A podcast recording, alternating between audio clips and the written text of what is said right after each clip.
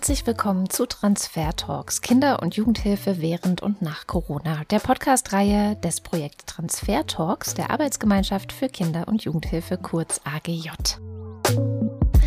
In diesem Podcast sprechen wir in insgesamt acht Folgen mit Gästen aus der Wissenschaft und der Praxis über die Auswirkungen der Corona-Pandemie auf Kinder und Jugendliche und wir diskutieren, was diese Auswirkungen jeweils für die Praxis der Kinder- und Jugendhilfe bedeuten.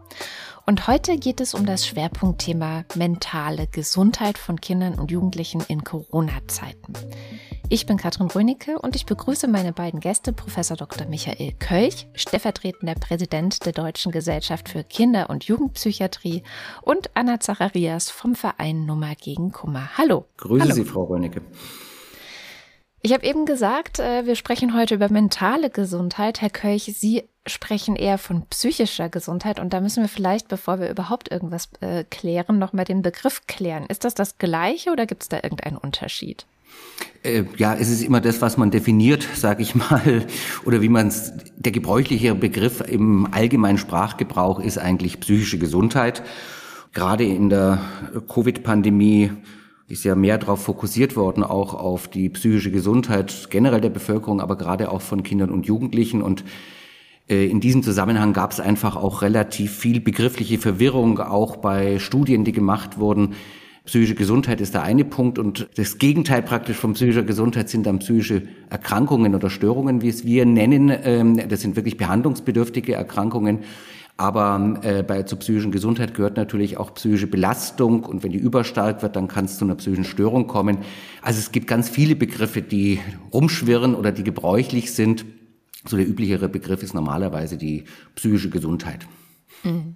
Und bevor wir einsteigen, direkt zu Beginn an Sie eine Frage. Was hat denn Ihrer Kenntnis nach den größten Einfluss auf die mentale oder psychische Gesundheit von Kindern und Jugendlichen? Also vielleicht mal aus Sicht der Kinder und Jugendlichen, Frau Zacharias.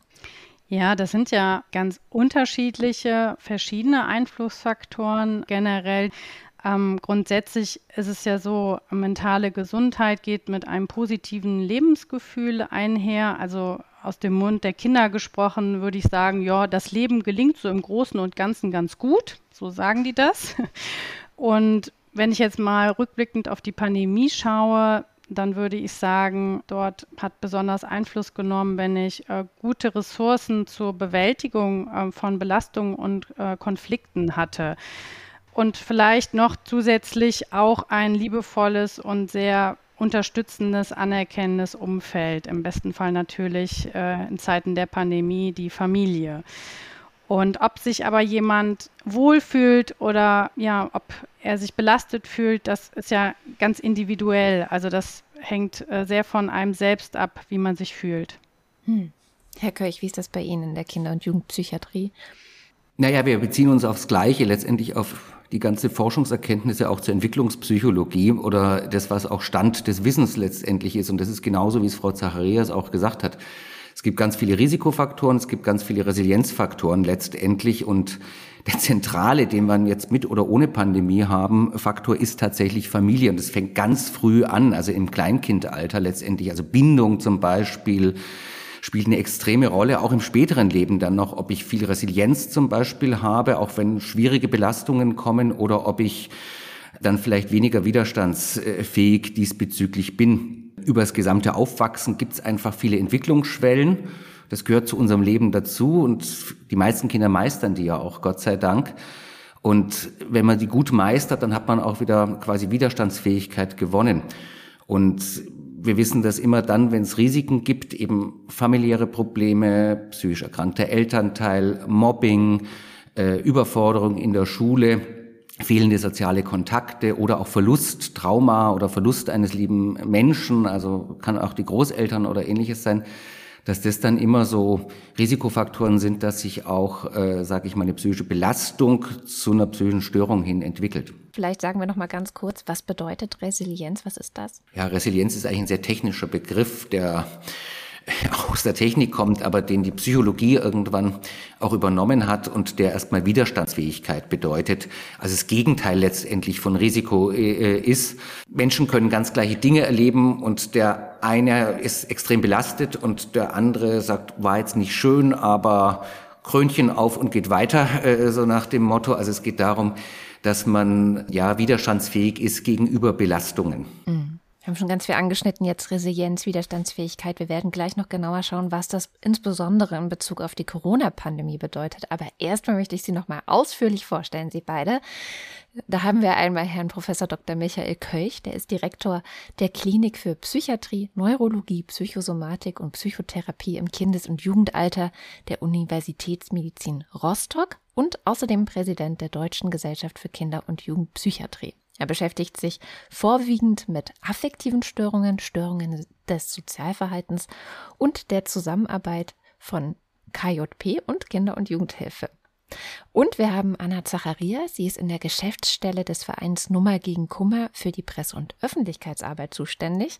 Außerdem leitet sie dort auch die Online-Beratung. Und der Verein Nummer gegen Kummer will Kindern und Jugendlichen und auch ihren Eltern bei kleinen und großen Sorgen, Problemen und Ängsten helfen.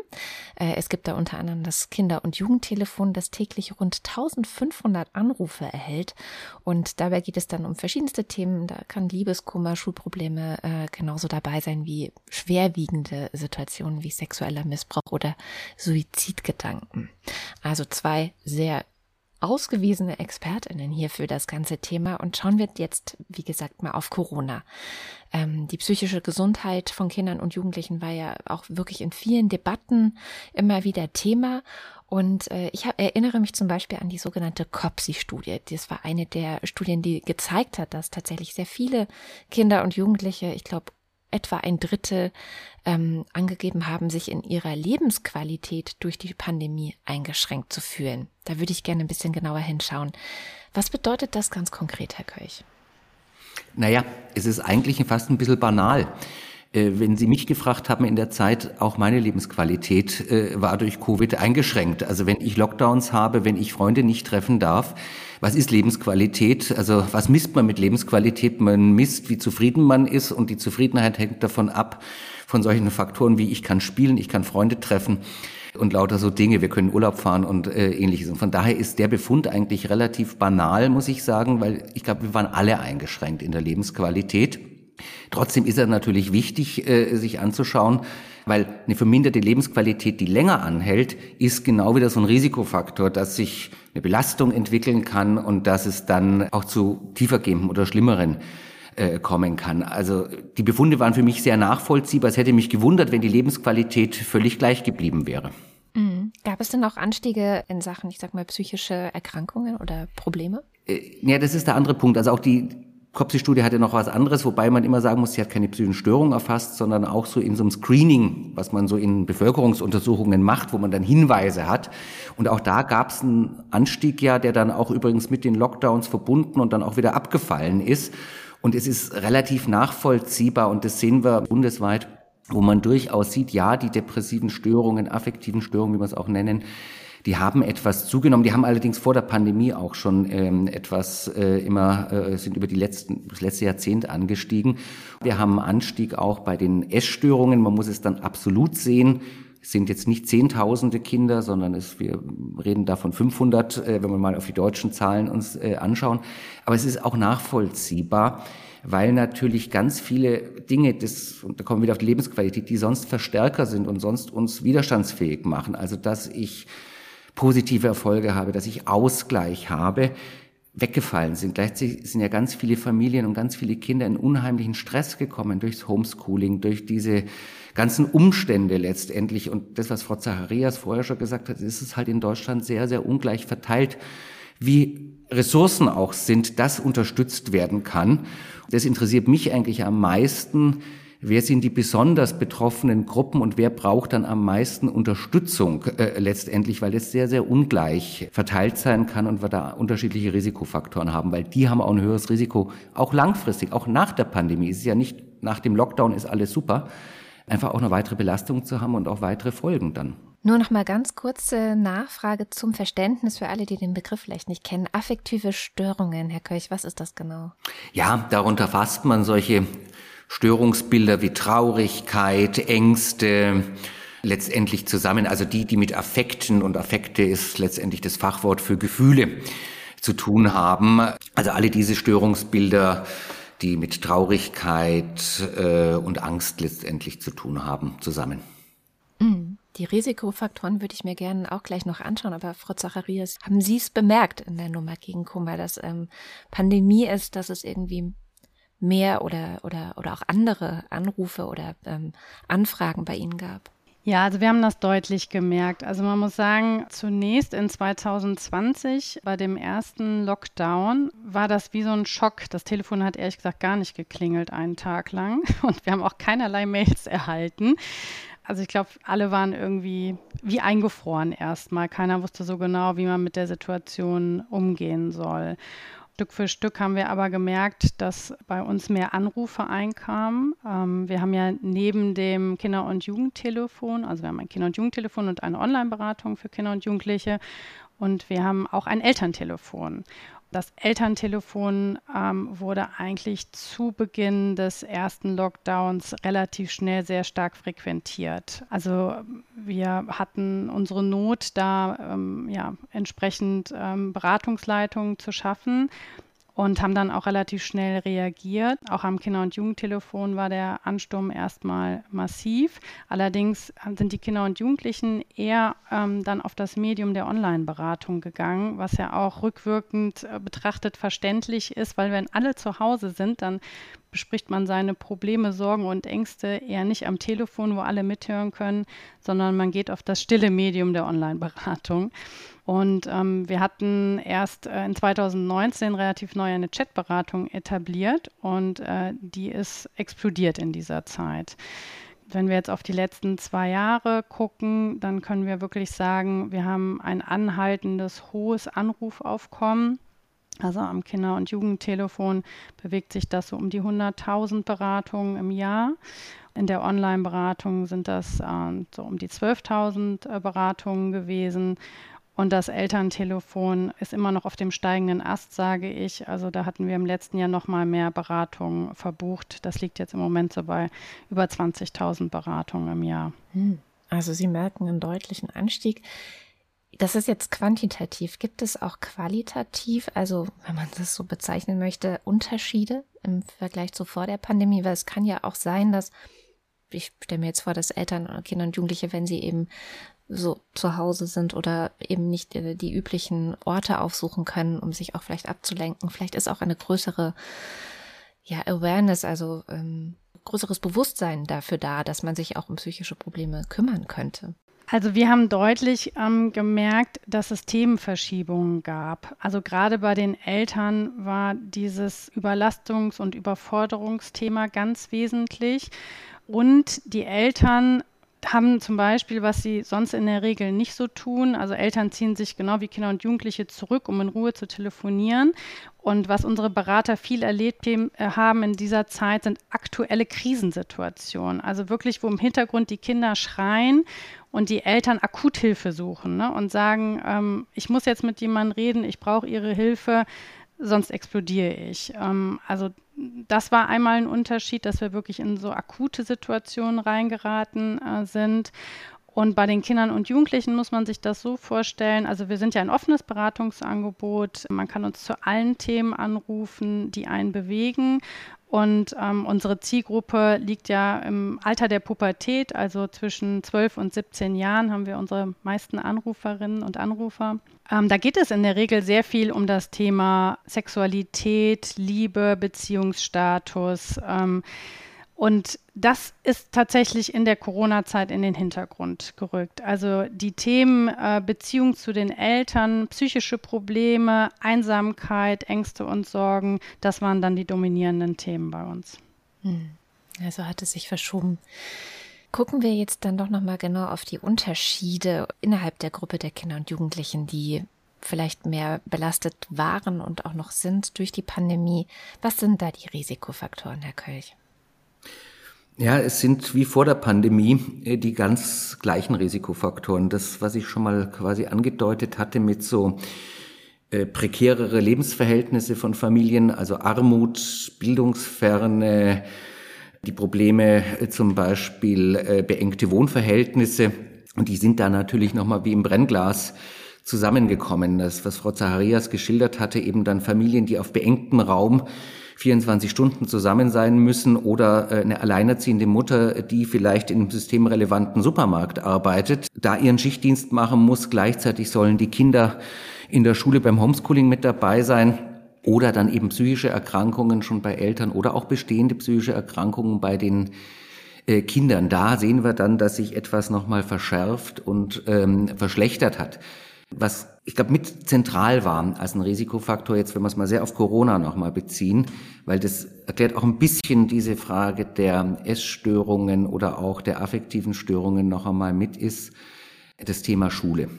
Ich glaube, es war da sehr, sehr, sehr zentral, weil ähm, diese Situation einfach Kindern und Jugendlichen extrem Stress gemacht hat und auch Ängste ausgelöst hat. Und dann kommen wir sogar auf eine gesellschaftliche Ebene dazu, nämlich mit diesen Sprüchen ähm, Corona-Generation, äh, schaffen die Kinder das und ähnliches. Wir haben da etwas aufgebaut für eine ganze Generation, nämlich eine Angst, abgehängt zu werden, schlecht zu sein, etwas nicht zu schaffen. Und das nochmal als gesellschaftlicher Faktor, der über allem drüber ist, der auch Eltern dann extreme Sorgen gemacht hat. Das wiederum den Kindern natürlich auch mit. Ich glaube, das war jetzt nochmal ein sehr spezifischer Faktor in der Covid-Pandemie, der zu riesigem Stress und diesen Sorgen, Ängsten war ich gut genug, äh, schaffe ich jetzt, wenn wieder der Präsenzunterricht bin, habe ich genug gelernt, kriege ich das gute Zeugnis, bis hin eben die Abschlussklassen, ist mein Zeugnis etwas wert, kriege ich einen Beruf und so etwas. Das war völlig neue Situation, die wir so vorher ja in dieser Breite äh, nicht gehabt haben. Und dann gibt's natürlich noch die ganzen anderen Risikofaktoren, die auch bei Frau Zacharias dann anrufen zum Teil oder auch in anderen Bereichen kommen, also da, wo es häusliche Gewalt gibt, wo es äh, wirklich Vernachlässigung oder Missbrauch gibt, das war natürlich in diesen Zeiten auch nochmal sehr prekär, weil man aufeinander saß. Jugendhilfe hat sich ja dann auch sehr schnell reorganisiert. Aber es gab natürlich Zeiten, wo bei denen auch die Unterstützungssysteme weggefallen sind. Also die sozialpädagogische Familienhilfe, jemand, der reinguckt, der Familienhelfer, der da ist.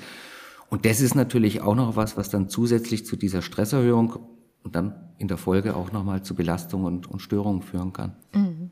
Es fehlte im Grunde an AnsprechpartnerInnen. Ich kann mir vorstellen, Frau Zacharias, dass das dann auch wahrscheinlich dazu geführt hat, gehe dann zu einer Online-Beratung, weil irgendwo anders, ja, ist gerade einfach auch gar nicht auf, ne? Ja, auf jeden Fall. Wir äh, haben da festgestellt, dass wir ein absolut Corona-taugliches Angebot haben. Das war uns natürlich vorher auch nicht so bewusst.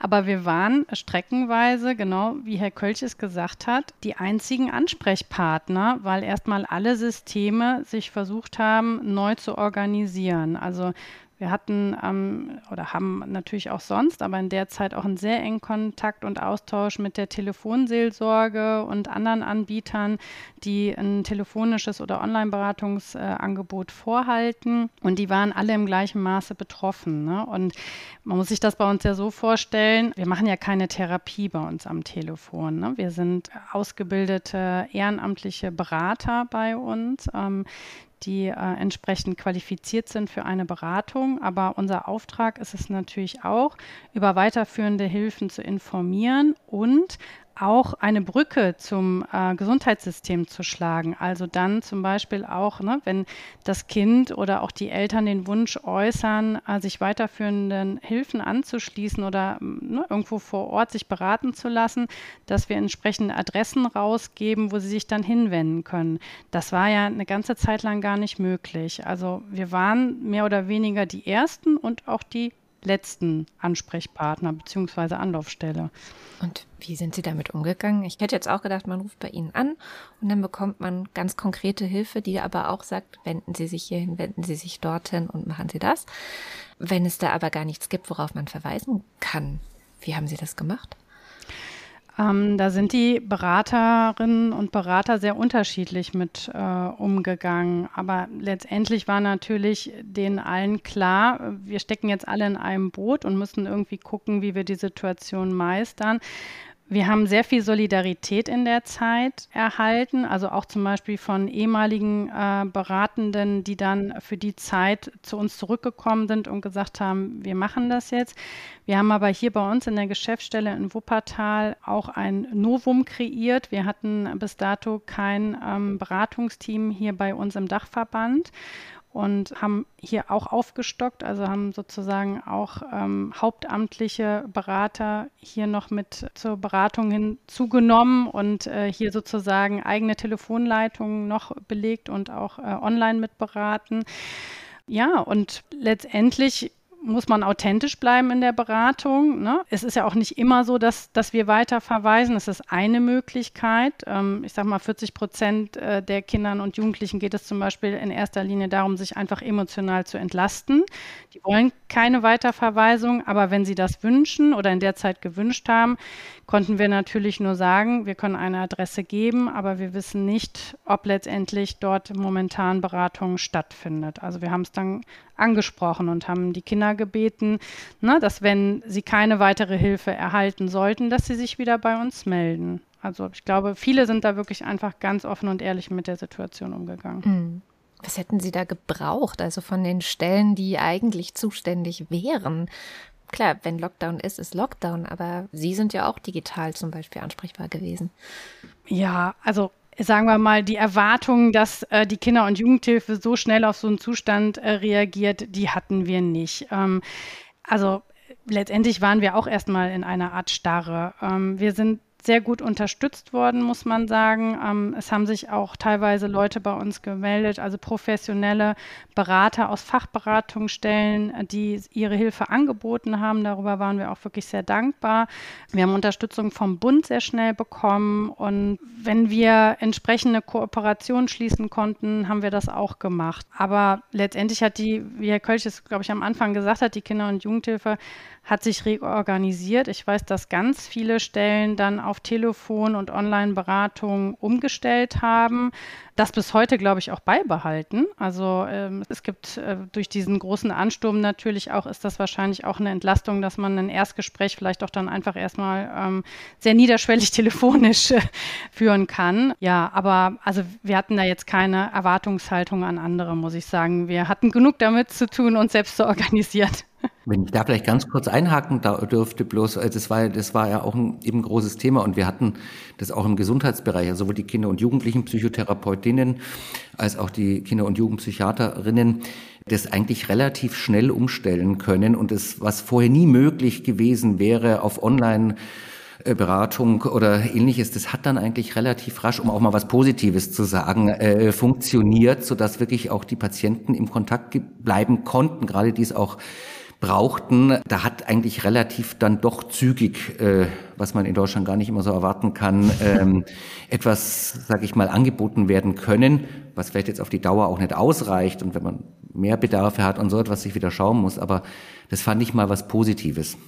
Mhm. Ja, das kann ich unterstreichen. Wir fanden auch, dass das, ne, also sehr schnell ging, dass wir auch dann irgendwann wieder weiterverweisen konnten und ne, dass dann viel telefonisch und online angeboten wurde.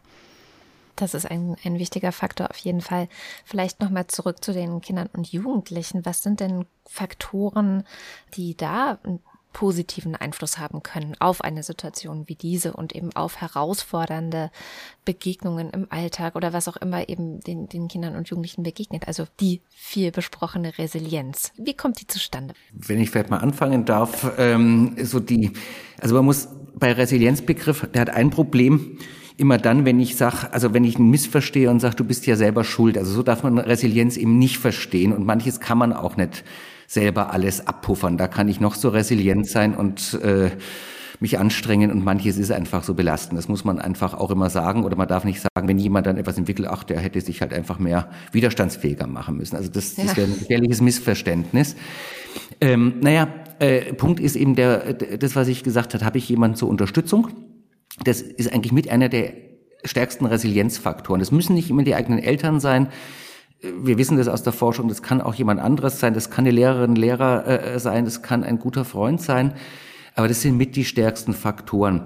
Äh, dann sind es eben tatsächlich positives äh, Gelingenserfahrungen, sage ich mal. Also wenn ich etwas schon mal geschafft habe, dann bin ich auch optimistisch. Es gibt auch Persönlichkeitsfaktoren, die eine Rolle spielen. Also Jemand, der ein bisschen extrovertierter ist, ein bisschen nach außen geht, der sucht auch leichter Unterstützung zum Beispiel. Die sind meistens auch resilienter, als wenn jemand sehr, sehr introvertiert und sehr nur auf, äh, sag ich mal, um sich kreist. Also das sind so unterschiedlichste Faktoren. Jetzt mal ganz konkret auf die Pandemie bezogen.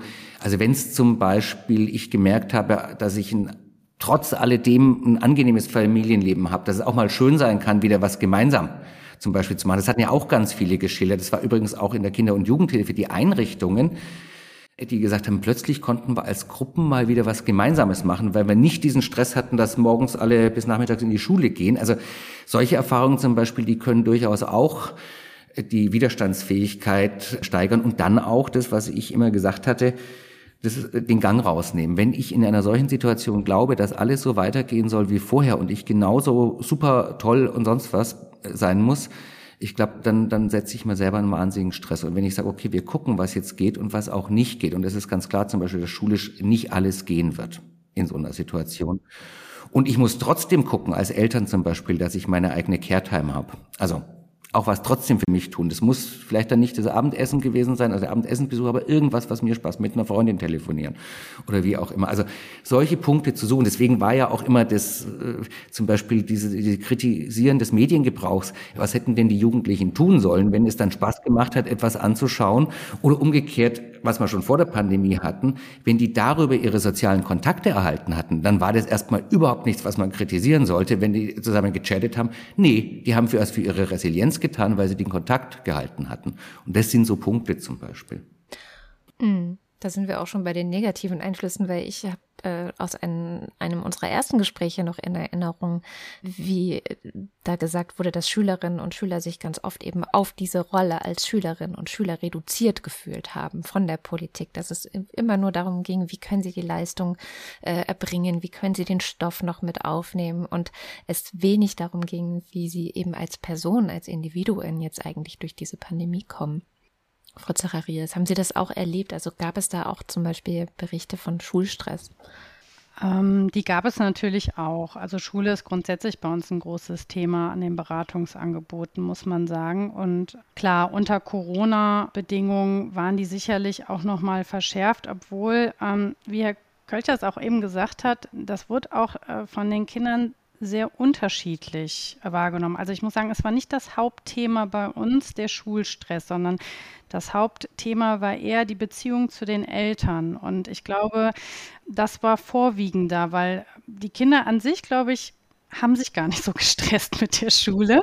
Ähm, das sind dann natürlich die Eltern, die Sorge haben, dass ihre Kinder vielleicht nicht mitkommen, ähm, dass es die verlorene Generation ist, dass sie so viel aufholen müssen dann in der nächsten Zeit. Und ähm, also es gab auch Kinder, die gesagt haben, also eigentlich klappt das mit der Schule jetzt besser. Ich fühle mich in diesem Online-Unterricht ganz gut aufgehoben. Das war zwar nicht der größte Teil, aber es war ein Teil. Und äh, vielen Kindern ging es tatsächlich mehr um die Sozialkontakte, die sie auch in der Schule haben. Ne? Und ähm, also, dass sie wirklich Freunde nicht treffen konnten, ähm, dass sie nicht rausgehen konnten, dass sie ihren Sport nicht nachkommen konnten. Also das war viel mehr Thema als jetzt der Schulstress an sich.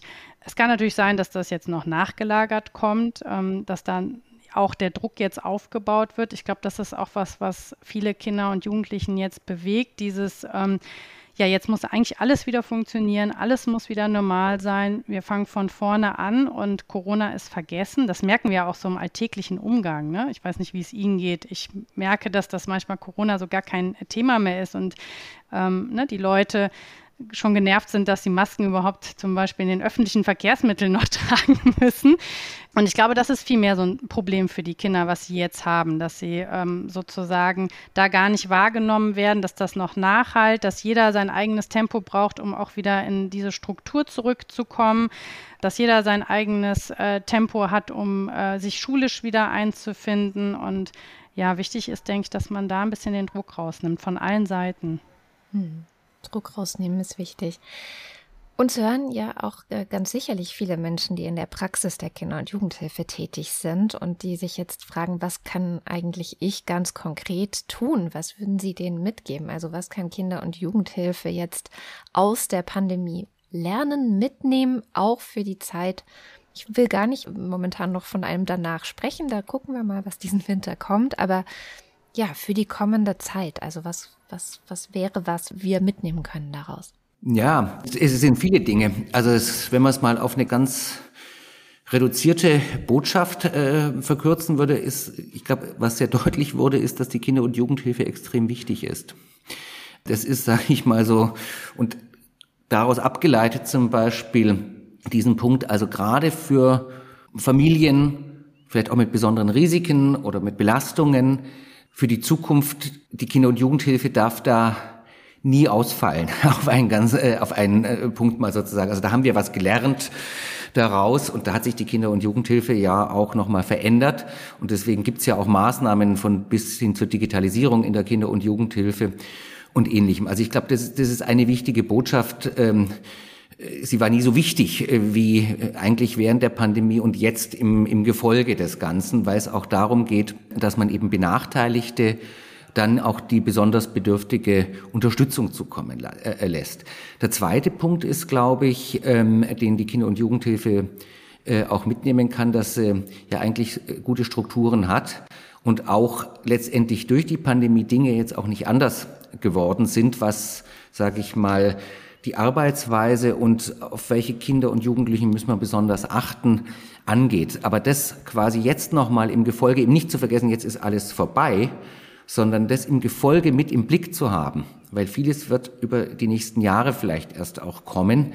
Ich glaube, äh, das wäre was Wichtiges, wenn das die Kinder- und Jugendhilfe und auch die, die manchmal für die Finanzierung der Kinder- und Jugendhilfe zuständig sind, im Blick behalten. Ähm, es, es ging nicht um das Jahr 2021 allein, sondern wir werden, weil Kinder sind wachsende Wesen, sich entwickelnde Wesen, Kinder und Jugendliche, wir werden manche Dinge bei manchen auch verzögert sehen. Und dann muss auch die Kinder- und Jugendhilfe da sein, um Nachteile ausgleichen zu können und äh, da Unterstützung geben zu können, wo es äh, notwendig ist. Frau Zacharias. Ja, das kann ich eigentlich komplett so unterstreichen, wie Herr Kölch das ähm, gesagt hat. Ähm, was ich noch wichtig finde, ist, dass zum Beispiel jetzt die Formen, die vielleicht durch die Corona-Krise ja auch neu gewonnen äh, wurden, ne? dass man zum Beispiel Videoberatung äh, anbietet von Beratungsstellen oder dass man auch Online-Beratungsformate äh, anonymisiert zum Beispiel weiterhin nutzen kann. Also dass man so ein bisschen gewappnet ist und sagt, okay, wir fallen wirklich nie aus. Ne? Wir können jederzeit umschwenken. Wir haben jederzeit die Möglichkeit, ähm, in Kontakt zu bleiben mit den Kindern. Und ich glaube, dass also für uns ist das Wichtigste, das, was Herr Kölch am Anfang gesagt hat, dass Kinder auch in Zeiten von Corona und auch in Zeiten jetzt äh, von äh, dem Ukraine-Krieg oder ähm, ja, von Umweltdiskussionen, ähm, dass sie Ansprechpartner haben. Und wie das ist, ob das jetzt face-to-face -face ist oder ob das telefonisch ist oder online ist, das finde ich eigentlich egal. Da sucht sich jedes Kind oder jeder Jugendliche, glaube ich, sein eigenes für sich passendes Format. Aber dass es Ansprechmöglichkeiten gibt und die Kinder diese auch kennen. Das finde ich wichtig. Wunderbar. Wir haben zum Schluss immer die eine Frage, die nach der Zukunft fragt und Ihnen jetzt äh, sozusagen fiktiv die Macht gibt, eine Sache zu ändern, also die in einem Jahr direkt ganz anders ist als heute, ähm, um die Situation, gerade auch die psychische Situation für Kinder und Jugendliche zu verbessern. Was würden Sie ändern? Ein Jahr. Sie können es einfach sofort ändern. Es ist sofort anders. Weil, wie auch immer das gehen soll, das interessiert uns gerade nicht. Hm. Das ist die One-Million-Dollar-Frage. Ne? Äh, verdammt schwer zu beantworten. Ja, finde ich auch. Wer auf sich auf eins konzentrieren muss, machen wir manchmal in der Therapie auch, dass wir fragen, na, wenn du drei Wünsche frei hättest, was wäre so das, was du dir wünschen würdest? Ich sage dann immer, der dritte Wunsch ist noch mehr Wünsche. Ähm, genau. na, die, also ich glaube, ein Punkt ist, was Frau Zacharias und ich beide schon angesprochen hätten. Vielleicht ist es gar nicht so das eine Ding, was man ändern sollte, sondern vielleicht so ein bisschen was Haltungs, aber was, woraus sich was ergibt. Diesen Punkt tatsächlich der unter Druck rausnehmen ähm, kam. Ich glaube, wenn sich das gesamtgesellschaftlich, und da will ich jetzt eben auch gar niemandem Schuld geben, also nicht der Schulsystem hat Schuld oder das Versorgungssystem oder die Kinder- und Jugendhilfe oder was auch immer, sondern mh, mm, mal zu sagen, was ist wichtig? Und ähm, womit stressen wir uns? Äh, so ein bisschen. Und ist es alles in Stein gemeißelt oder können wir auch mit manchen Dingen lockerer, leichter, flexibler umgehen? Wenn sich da alle, die mit Kindern und Jugendlichen zu tun haben, quasi an die Nase fassen würden und damit das Klima für Kinder und Jugendliche vielleicht verändern würden. Ich glaube, das fände ich jetzt so in dieser Nachgangssituation, was so die Atmosphäre für Kinder und Jugendliche und dass ihre Bedürfnisse wieder beachtet werden und sie, sie auch ihre Bedürfnisse leben können, vielleicht am meisten für sie tun würde. Ich würde das noch ergänzen. Ich würde noch hinzunehmen, dass die Heterogenität von Kindern und Jugendlichen mehr Beachtung findet. Also dass sozusagen die Kinder ganz in ihrer Individualität wahrgenommen werden und dass der Blick auf die Einzelnen genommen wird, weil ich glaube, das ist auch ein großer Wunsch, den wir zumindest bei uns an den Beratungsangeboten mitbekommen, ähm, dass sie sich nicht mehr so eingruppieren äh, möchten in, ähm, ja, zum Beispiel ne, Geschlechterfrage ist da ein ganz großes Thema, sondern dass sie auch sehr heterogen wahrgenommen werden möchten. Wunderbar, das gefällt mir sehr gut. Dann hoffen wir, dass es in einem Jahr so ist. Vielen Dank für das Gespräch. Ich nehme mit, dass wir auf jeden Fall natürlich sehen, dass äh, die Corona-Pandemie zu mehr Belastung geführt hat. Die Nummer gegen Kummer hat es am deutlichsten gemerkt, weil sie vielleicht auch, vielleicht auch, weil sie eine der äh, übrig gebliebenen Ansprechstationen äh, während der ganzen Lockdowns war. Und äh, ich nehme außerdem mit, dass die Kinder- und Jugendhilfe ja insbesondere Risikofamilien im Blick behalten soll und immer ansprechbar sein muss.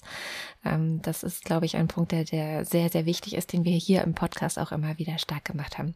Vielen Dank, Herr Kölch. Vielen Dank, Frau Zacharias, dass Sie mit uns darüber gesprochen Gerne. haben. Danke auch.